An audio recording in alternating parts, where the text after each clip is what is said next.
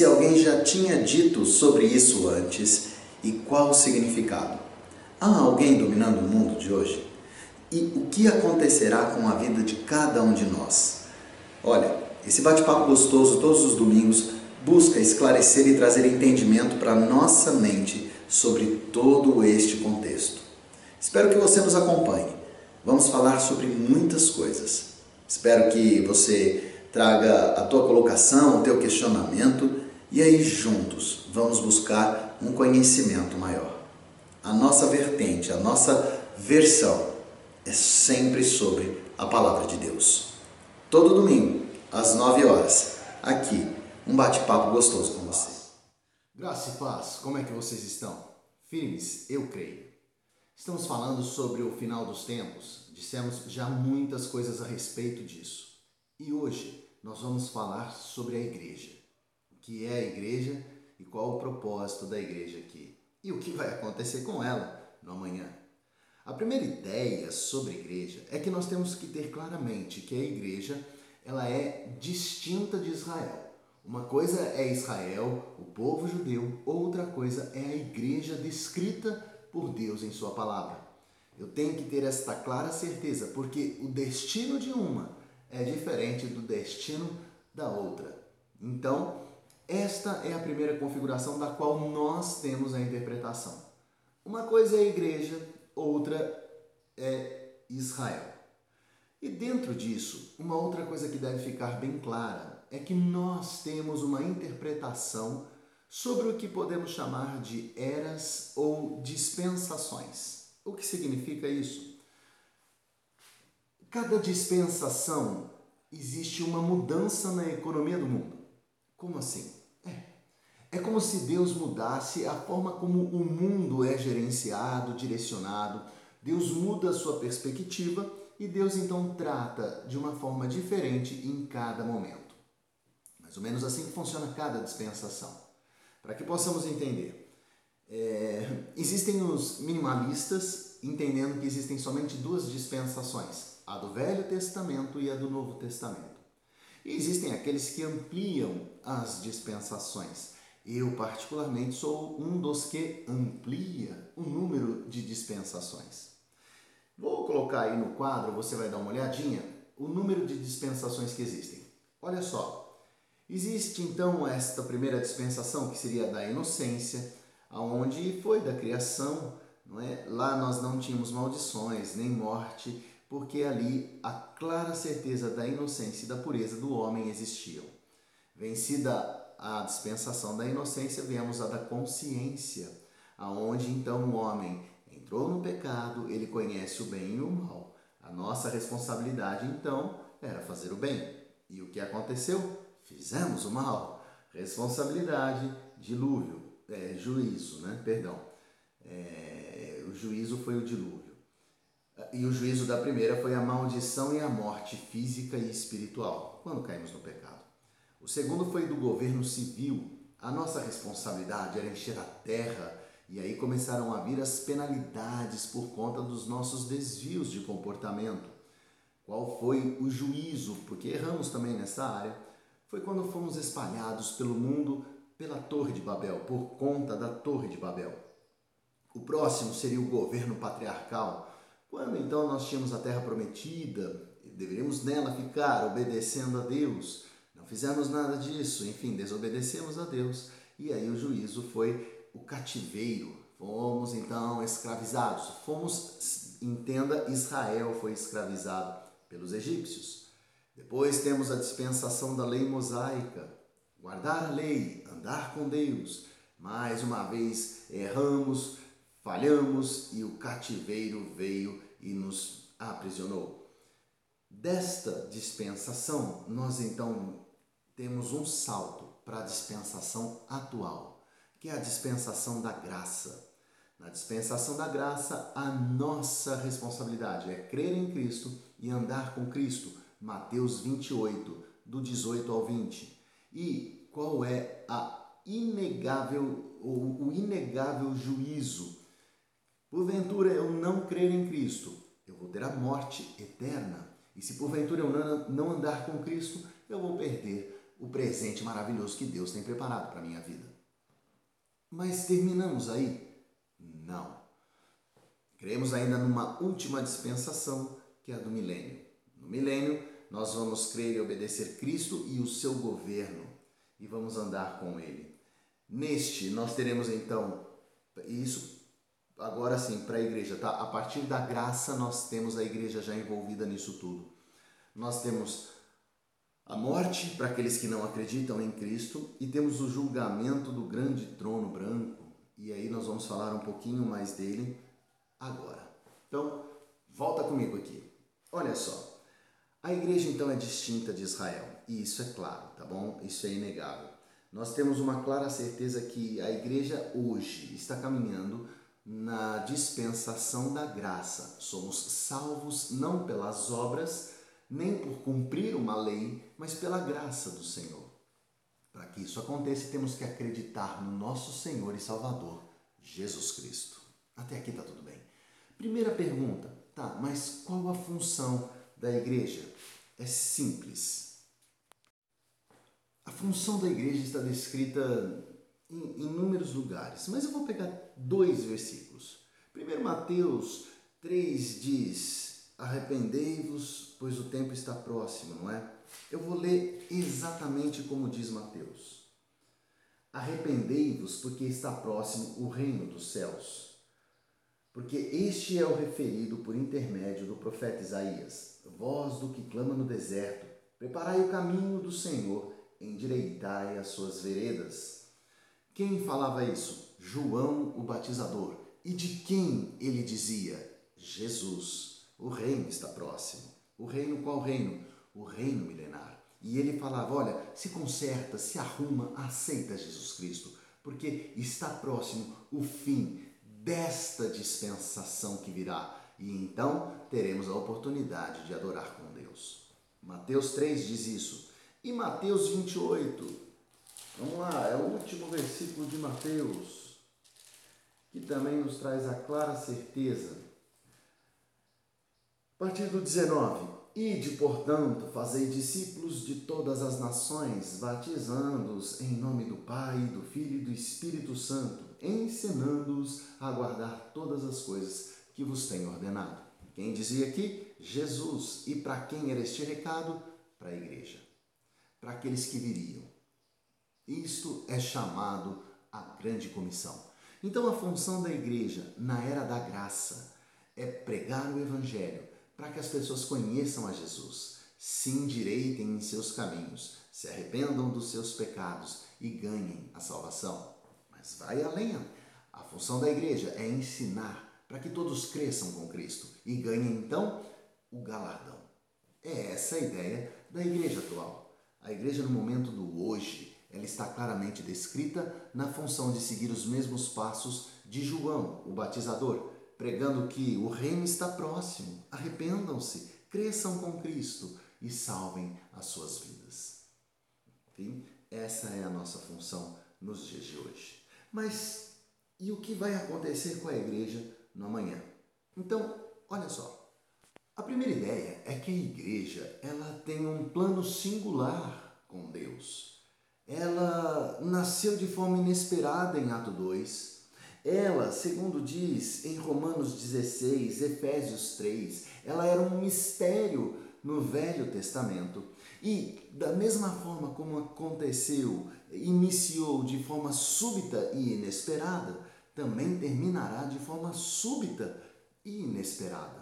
E o que isso nos traz à mente? Olha, o Novo Testamento é claro em dizer que os planos de Deus para Israel são um e os planos de Deus para a igreja são outro.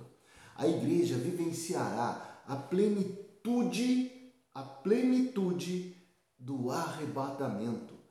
A igreja verdadeira será levada da terra antes dos tormentos que hão de vir antes da grande tribulação, coisa que não acontecerá com Israel, Porque se para Israel a aliança de Abraão ela ainda está por ser cumprida, para nós, igreja de Cristo, a promessa já se cumpriu em Cristo.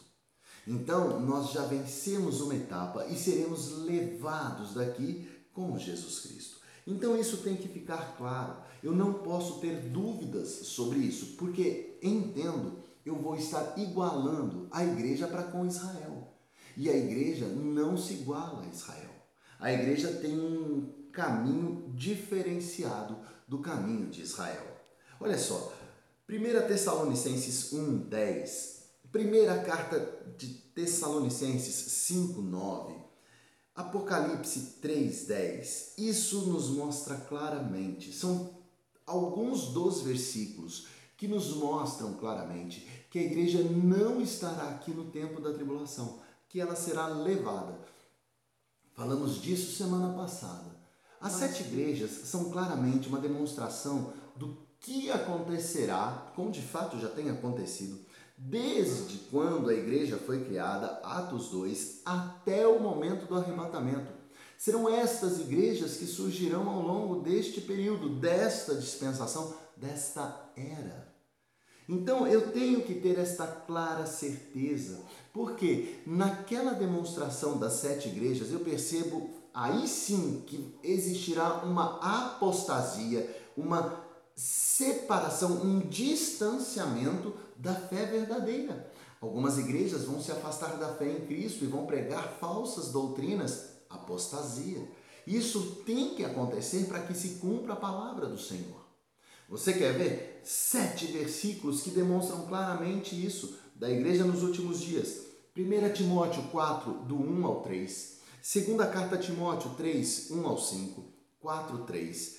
E capítulo 4.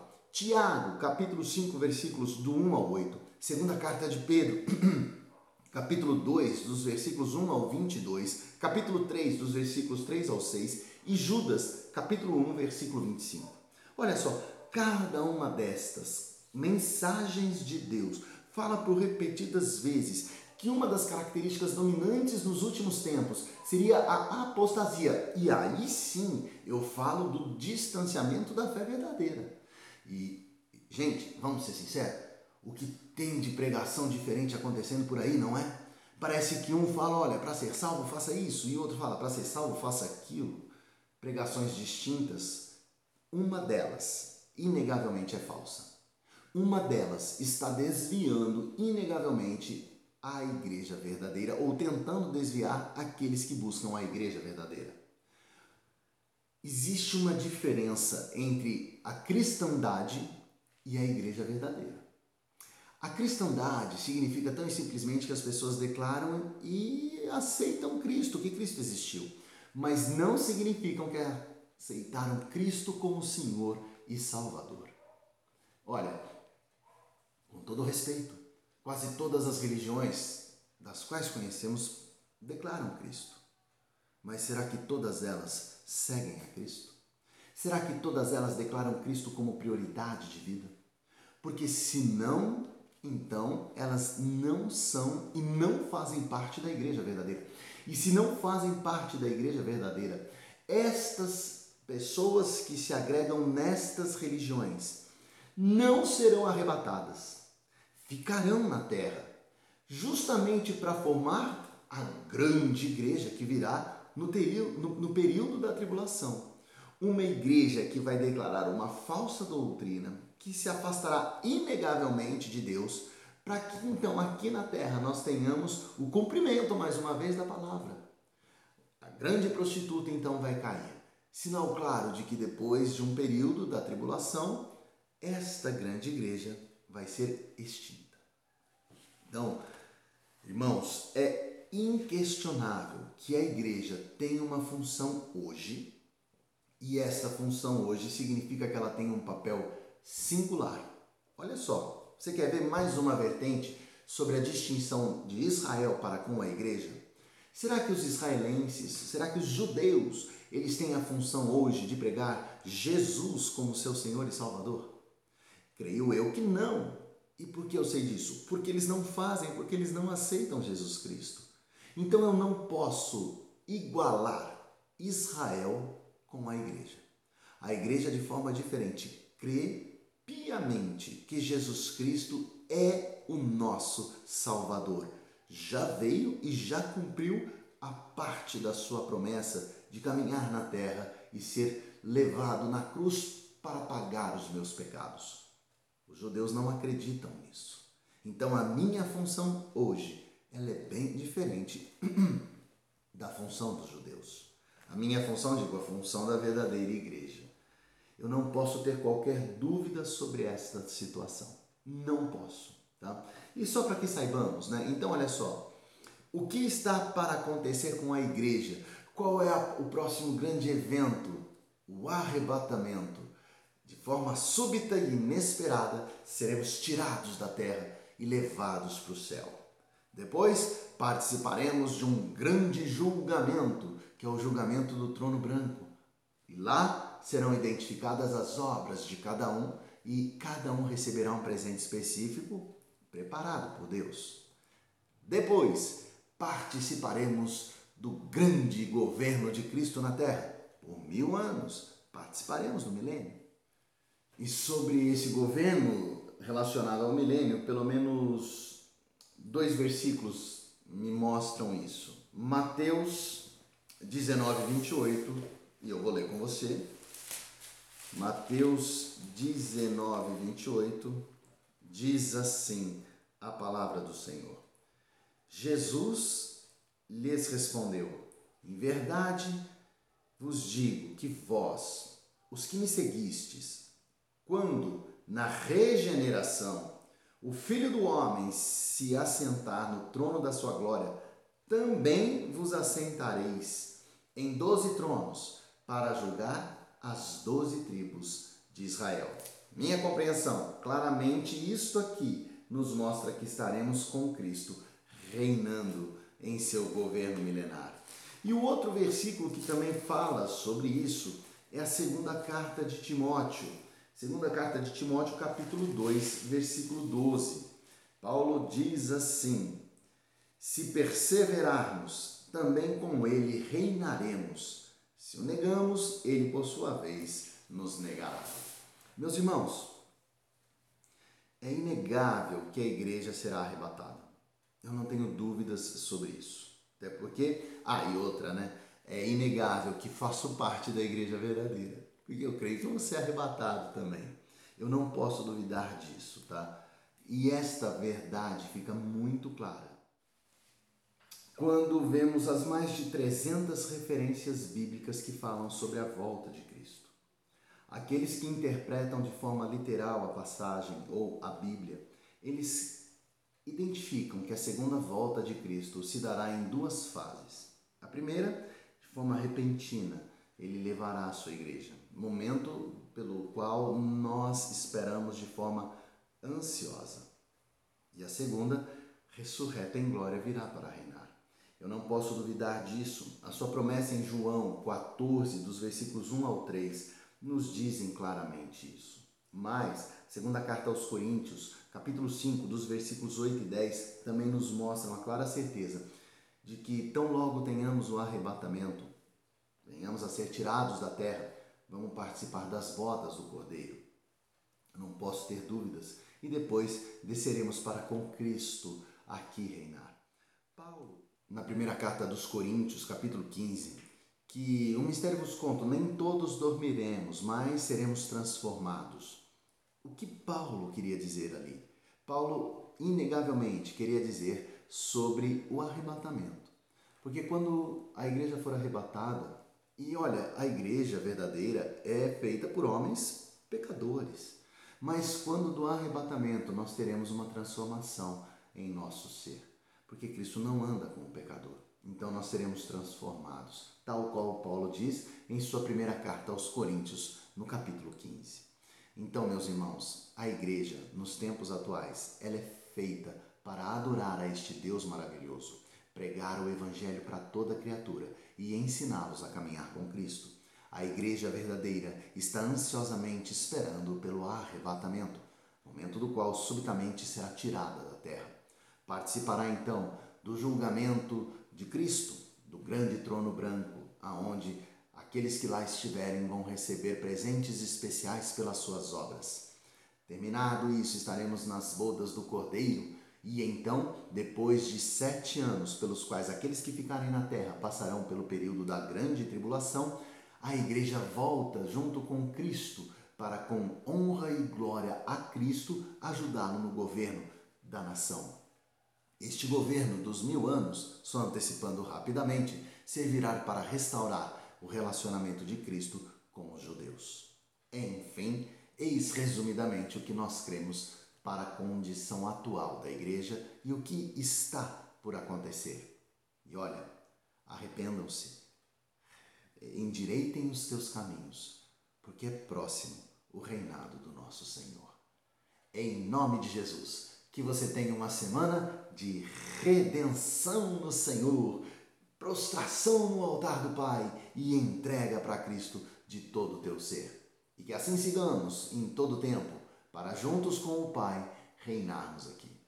Fica com Deus, viu? Uma semana gostosa para você. Isso se Cristo não vier a nos buscar antes, porque se Ele vier a nos buscar antes, teremos uma vida maravilhosa na eternidade com o Pai.